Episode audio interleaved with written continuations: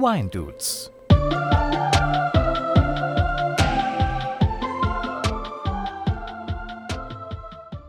Servus, grüß euch. Schön, dass ihr wieder eingeschaltet habt zu den Wine Dudes.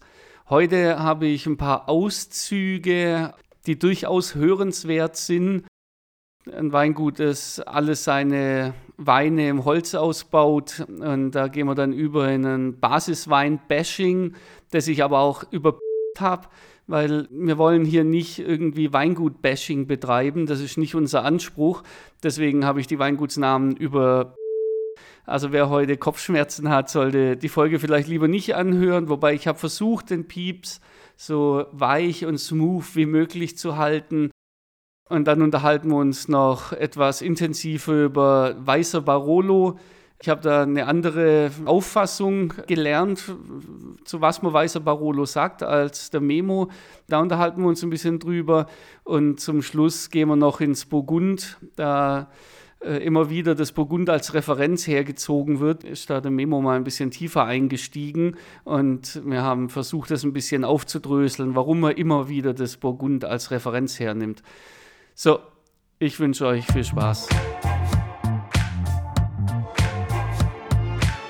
Wine Dudes, der Podcast mit Robin und Gästen.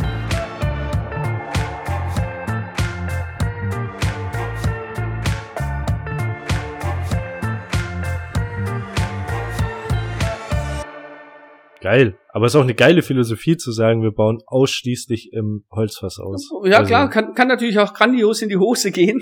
Aber ja, ja konsequent, wenn du das dann machst und du sagst, hey, ich brauche keine Stahltanks, interessiert mich nicht. Aber finde ich schon, finde ich ja. schon cool. Also. Ja. Absolut. Aber sie bauen auch viel Schund aus. Ich hatte von denen, ich glaube, die heißt es, das ist so, ich glaube, die Einsteigerqualität. Und wenn du dann, und das ist eben das Gefährliche daran, das muss man auch sagen, wenn du dann Weine hast, die halt sehr schwach auf der Brust sind oder sagen wir mal ein bisschen fruchtbetonter ohne einen großen Körper. Ja. Und die sind oxidativ in einem Holzfass ausgebaut. Egal wie alt das Holzfass ist und wie viel da schon drin gelegen ist und wie wenig Austausch. Schwierig. Da habe ich Sachen getrunken, wo ich denke, Alter, das ist nicht cool. Das ist nicht cool. Das hätte ich lieber in einen Stahltank oder in einen Immervolltank. Innerhalb von einem halben Jahr muss man das Zeug trinken. Alles gut, haben wir auch genug in Deutschland, die so fahren. Aber dann zu, auch die ganz einfachen Weine in ein Holzfass zu legen, das ist nicht immer gut. Ja, schwierig, aber trotz finde ich aber auch faszinierend, dass es dann wirklich so ein Up and Down ist, weil ich es doch oft, ja, wie soll man das am besten sagen? In Deutschland erlebe ich es relativ selten, dass wenn ein Premium-Wein gut ist, dass die Basis scheiße ist. Gibt's, ja, weiß ich. Aber ich finde, dass es oft nicht so ist. Reden wir jetzt mal von den großen Namen in Deutschland, wo man wirklich weiß, du kriegst für 30, 40 Euro eine anständige Qualität. Ist der Einstieg. Oh, das ist jetzt gemein, aber sag doch mal ein Beispiel fürs Gegenteil. Ich liebe, ich liebe das Weingut sehr, aber nimm mal die letzten zwei Jahrgänge vom, von seinem kleinen, ganz normalen Riesling. Das ist ja nur Säure. Aber. Da rennst du weg. Das ist doch nicht. Also, weißt du, da, da können wir über reden, da können wir über reden. Ja, das sind Rieslinge. Aber, Alter, können wir auch gerne nehmen. Und dann, und da gehen wir sogar noch einen Schritt weiter, dass die dann nicht unter ihrem, Le also nicht unter Weingut sondern unter Weinhaus. Du, du weißt schon, ja, ja. die zwei Weine, die nebeneinander stehen, mit dem gleichen Etikett, das eine halt schwarz-weiß oder, oder, nicht bunt und das vom Weingut bunt. Alter, den Weißburgunder von muss mal probieren, der vom Weinhaus oder von der GBR oder ja, was auch immer ist, nicht vom Weingut. Aber das, äh, das erkennt ja kein Mensch. Das ist eine Frechheit, das ist, das ist ein fürchterlicher Wein. Und in der Spitze haben hab die jetzt, Weine, die ja, sind sensationell. Habe ich jetzt nicht so auf dem Schirm. Ich habe jetzt eher so ein bisschen Dann, in meinen Top-Erinnerungen geschwelgt und da war das äh, sehr romantisch, alles supi. ich bin auch ein großer Fan, verstehe mich nicht falsch, und dass der kleine jetzt auch schon 12 Euro kostet, aber das ist einfach kein guter Riesling, das muss man einfach sagen. Ja, findest du? Weil ich finde, dass das so Potenzial, also immer wenn ich Basis von getrunken habe, habe ich mir gedacht, ja, das ist sicher in fünf Jahren geil, aber halt gerade nicht. in fünf Jahren der kleine Basis, dann kauf einen und legen zur Seite und in fünf Jahren trinkt man den gemeinsam. Das, das wird nicht cooler. Ja, Nicht. ich, also, nee, da bleibt nur noch die Säure stehen, alles andere wird sich in Hintergrund, also noch mehr in Hintergrund nehmen. Das sind Weine, die sind produziert, um jetzt da zu sein. Das muss jetzt getrunken werden. Die ganze Frucht, alles, Körper, alles, das wird alles, das wird alles, mit jedem Jahr wird es einen Schritt nach hinten gehen. Das Einzige, Und was sich halt nie Säure, verändern ja. wird, ist die Säure und die bleibt vorne wegstehen. Ein Basis Riesling in fünf Jahren wird eine fürchterliche Geschichte sein. Okay, aber ich, ich glaube tatsächlich, Glaub ich. dass es auch Leute gibt, die sowas mögen. Also ich kann es jetzt nur am Beispiel von.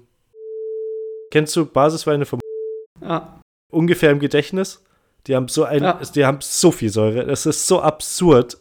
Und ich habe mir ähm, mit einem Freund haben wir abends eine Flasche Wein uns geholt. Da ist der bei rausgekommen. Und der Freund von mir fand den grandios gut und ich bin da gesessen und habe gesagt, ich kann's, das ist zu viel. Und ich mag Säure wirklich gern. Ich habe nichts dagegen. Mir ist das zu viel. Das ist viel zu zitrisch, zu. Oh. Aber ja, gut, vielleicht. Äh, Nee, damit hast du natürlich auch recht mit der Aussage. Es gibt immer Leute, denen das schmeckt. Also, und das ist auch nichts äh, Verwerfliches. Was ich jetzt gerade gesagt habe, ist meine Meinung. Das, äh, da kann jemand d'accord gehen damit oder, oder die Scheiße finden. Das, äh, das, das ist absolut in Ordnung. So wie ich halt andere Meinungen auch nicht. Aber ja, du wirst es immer verkaufen können. Es wird immer Leute geben, die das mögen. Ja, um, um da auch nochmal die halt Kurve nicht. zu kratzen, ich finde in den oberen Regionen oder in den besseren Lagen Weinpsel die süßen Sachen grandios. Also unglaublich gut mit einem Wahnsinnspotenzial. Aber ich, kann, ich kann die Basis nicht trinken. Das packe ich nicht. Ich habe es jetzt Ja. zweimal probiert, es geht nicht. Schaffe ich nicht. Also, wenn wir jetzt schon noch ein bisschen den hochjubeln, ich habe proaktiv mir den Pinot Noir äh, nachgekauft. Ja, okay. Ja. Pinot Noir. Äh, Das ist für mich bis heute einer der besten Spätburgunder, die ich in meinem Leben aus Das ist- Deutschland das getrunken ist habe. so Und ich kann es nicht glauben, dass ich das. Aber das ist so. ja, Ja. das ist so krass. Das ist auch ein Wein und den habe ich das erste Mal vor sicher vier, fünf Jahren getrunken und der, der fällt so vom Glauben ab. Spätburgunder. Ja. Das war für mich auch wirklich. Und dann habe ich 14er Jahrgänge gekauft für eben die Geil. Von meinem, von meinem Bruder habe ich äh, eingelagert, ja. Weil ich Stimmt. Auch, ja, das, nicht- das, ja, das habe ich gerade komplett aus. Ja, stimmt. Das ist grandios gut. Ja. Es fühlt sich schon wieder, also es macht mit dir einfach immer Das Spaß. ist, mir macht das auch Spaß. Ich glaube, man kann auch nicht alles hernehmen, aber ja, aber ja, vielleicht mache ich doch zwei draus, keine Ahnung, aber sehen wir dann. das ist gut.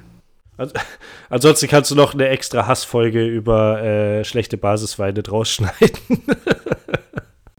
Ah, ich höre mir das immer noch mal an und, und überlege dann, okay, muss das die Welt wissen oder ist es vielleicht Ja, dann doch. Ist auch äh, immer, sollte man in einem Podcast so auf Weingüter schimpfen, obwohl das jetzt gar nicht böse gemeint war gerade. Ja, ich, ich bin mir auch nicht sicher, ob ich das drin lassen möchte. Nee, du pickst halt immer einen raus und bist, pickst halt Ja. drauf rein. Ist das ein Mehrwert für die Hörer, dass man jetzt sagt, oh je, aber genau das ist ja was, was dann eben uns auch so geht, dass man sagt, ja, äh, Arneis ist für mich immer der weiße Barolo, weil ich das halt zum ersten Mal so gehört habe und dann äh, geht das in die DNA über und man Ja, nimmt das voll. ein und wenn jemand anders was sagt, dann ist man erstmal kurz irritiert und stutzig und dann, das kann ja nicht sein. So, und genau diesen, äh, äh, diesen Lehrauftrag haben wir ja auch und ich habe eigentlich keinen Bock, dass die Leute dann sagen, Oh, ne, der normale Riesling, nee, lass, nimm, nimm, mal lieber, nimm mal lieber den vom, der ist nicht gut, habe ich gehört. Ja, und vor allem, das möchte ich eigentlich. ja, vor allem nicht. sollen die den selber probieren und sagen, der ist nicht gut. Weil ich finde immer von Ja, vornherein. aber das, das macht ja keiner. ja, ja, voll. Wenn, du, wenn du gehört hast, wenn dir irgendjemand sagt, der mit Hast Wein zu tun hat, die Basisweine kannst du nicht saufen, dann kauft er sich den auch nicht mehr. Ja, hast du recht. Das ist nicht gut. Das ist Weingut schädigend. Der Mann soll auch sein Geld verdienen. Ja, der Mann wird immer sein Ja, Geld verdienen, aber der verdient sein Geld nicht mit den Basisweinen, Nee, sondern mit, Der nimmt halt für, für, für Ja, ganz genau, ganz genau. Naja, okay.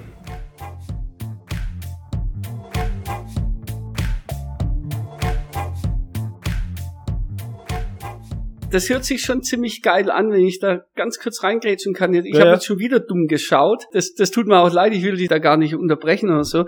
Aber beim Ausspruch, man sagt, das wäre der weiße Barolo, das assoziiere ich immer noch mit dem Guero Arnais. Also der Arnais ist doch immer das, wo man sagt, Ja. oder, also so hab's ich zumindest Ich weiß, das ist der weiße. Barolo, weil er sehr kräftig ist, weil er sehr für einen Weißwein sehr viel Power mitbringt und das und, Ist so. Was Ja. aber der springende Punkt, glaube ich, ist, ich habe das nur von, von einem Winzer aus dem Piemont gehört, der mir das gesagt hat. Und äh, nicht Winzer von sondern ein Winzer aus dem Piemont. Und was der gemeint hat, ist einfach, dass diese Vielschichtigkeit und die Fähigkeit, das gut im Holzfass ausbauen zu können, dazu führt, dass die sagen weißer Barolo. Aber Ja, ja also äh, kann kann's ja auch treffen. Ich, ich merke da auch, wie, wie man dann, wie, also wie ich selber dann auch eingefahren bin, weil meine erste Reaktion war so, ja, nee, Moment, das kann ja nicht sein, weil der weiße Barolo, das ist ja der, weißt, wo ich dann denke, ja, wie dumm eigentlich. Also, ja, nee, es, es, es, es kann natürlich, also die Aussage an sich ist ja eh schon schwierig, deswegen. ich habe ich hab lange überlegt, ob ich es überhaupt sagen soll, weil das natürlich so ein da gibt's wahrscheinlich ein Dorf, da wird es viel angebaut, die sind extrem stolz und sagen halt, das ist der weiße Barolo. So, ein Stück weiter findest du halt einen Typen, der Rue Roanes anbaut und sagt, das ist der weiße Barolo. Das ist gleich gesagt. ja, das stimmt schon. Aber es hört sich einfach auch cool an. Also Ja. marketingtechnisch ist das schon eine, eine gute Geschichte. Was das eben ausmacht und was ich eben genau auch mit diesem Barolo-Satz unterstreichen wollte, ist einfach, dass der Wein eine wahnsinnige Komplexität hat. Dass du, dass du wahnsinnig Mhm. viele Komponenten da drin hast. Ähm, das macht unglaublichen Spaß, das Zeug zu trinken. Ähm, Werde ich jetzt auch mal gucken, ob es da noch andere Winzer gibt, ein bisschen fernab so vom Mainstream, weil das natürlich schon so. Also ich habe jetzt das gerade im, im Hintergrund mir noch ein bisschen angeschaut, ob es da vielleicht noch irgendeine, irgendwelche anderen äh, Synonyme dafür gibt, aber dass sich das vielleicht auch schon mal getrunken hat, aber nee, das ist was, was mir völlig fremd ist.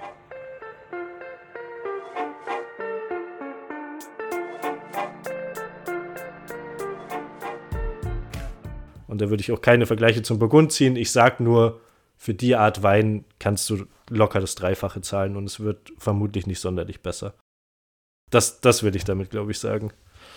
Schwierig. Auch wieder so also- eine schwierige Aussage. Ich bin heute so polarisierend in meinen. Ich habe tatsächlich jetzt nebenher mir zwei, drei Sachen aufgeschrieben. Also lustigerweise genau das gleiche, was ich mir am Anfang von unserem Gespräch aufgeschrieben habe. Nämlich, dass du ganz gerne den Vergleich zum Burgund ziehst. Und jetzt wäre meine Frage gewesen, ob das für dich das Nonplusultra ist, um da den Vergleich immer herzustellen. Schwierig.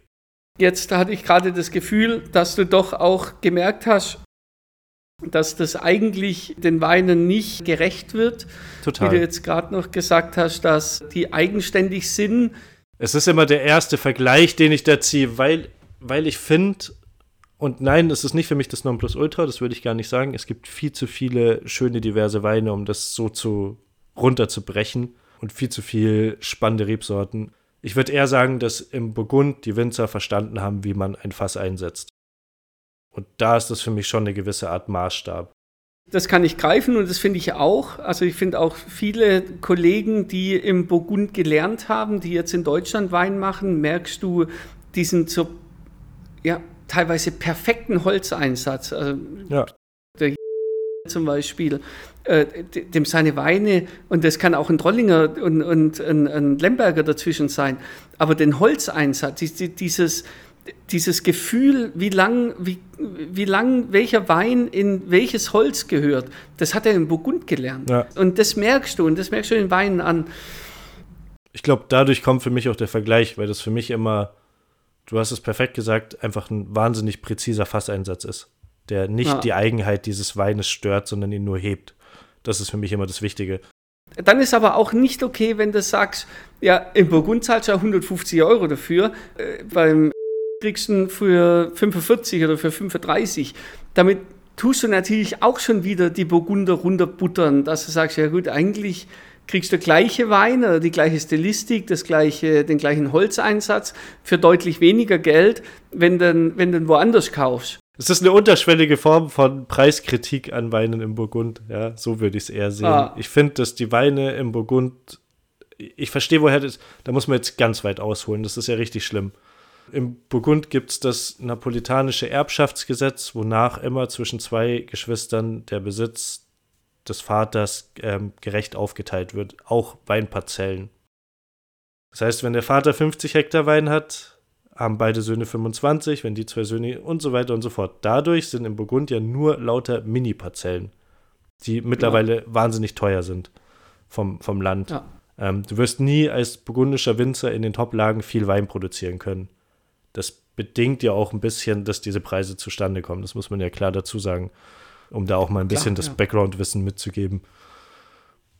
Allerdings finde ich oft, dass das schade ist für den normalen Weinkonsumenten, weil er selten in den Genuss von so burgundischen Topweinen kommen wird, weil das einfach zu viel ist. Also äh, wer geht zu einem Regal und sagt, ich will abends schön Wein trinken? Ja, 200 Euro juckt mich nicht. Da muss man schon so. Und ja, das ist das, was mich eigentlich ärgert, um, um da nochmal den Bogen zurückzumachen. Deswegen okay, ja. sage ich solche Sätze wie, da kriegst du für weniger Geld was Vergleichbares, ist besser ausgedrückt um mal eine ja. Idee davon zu kriegen, wie sowas ist. Ich glaube, ich sehe das eher als, als kleinen Hinweis an, an Hörer und Weininteressierte, um denen zu sagen, hey, so, da kannst du mal die Richtung probieren, ohne dein halbes das, Konto auflösen zu müssen. Ja, das ist gut und das ist sehr sympathisch, was du jetzt gerade gesagt hast. Ich finde es super, hat mir wirklich, äh, hat mir jetzt gerade sehr viel Spaß gemacht, das zu hören. Ich kriege ja immer die Kurve noch. Bin ich gut drin. Nein, ich, ja. manchmal haue ich auch so Aussagen raus, wo natürlich jemand, der sich wahnsinnig viel mit Wein äh, beschäftigt, ungefähr weiß, was ich meine. Weil da teilweise vielleicht auch ein bisschen mehr Hintergrundwissen da ist. Ist jetzt überhaupt nicht bös gemeint, ja. aber ich verstehe komplett auch, was du meinst. Es klingt manchmal sehr plump, sehr ohne Erklärung. Ja, halt, ja, hast du recht. Hast du zu gewissen Teilen recht. Aber du bist ja auch eine ältere Rebe als ich, das passt schon. ja, genau. Ja, gut. Nee, ähm, um's, um's vielleicht noch mal final in einen Satz zu verpacken. Gerne. Wahnsinnig geiles Zeug. Viel, viel Wein für faires Geld. Was mich wahnsinnig gerissen hat, wo ich gesagt habe, geiles Zeug. In völliger Unabhängigkeit zu anderen äh, Anbaugebieten oder Weinen ist das Ding Wahnsinn. So, so, so kann man das stehen lassen. Shame.